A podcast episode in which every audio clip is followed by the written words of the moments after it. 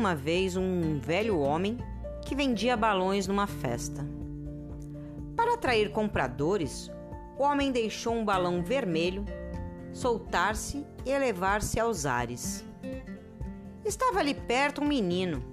Estava observando o vendedor e, é claro, apreciando os balões.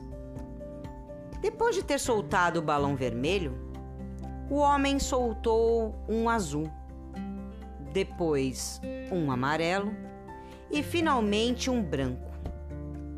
Todos foram subindo até sumirem de vista.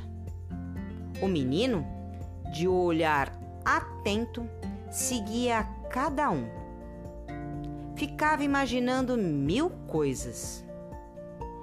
Uma coisa o aborrecia o homem não soltava o balão preto.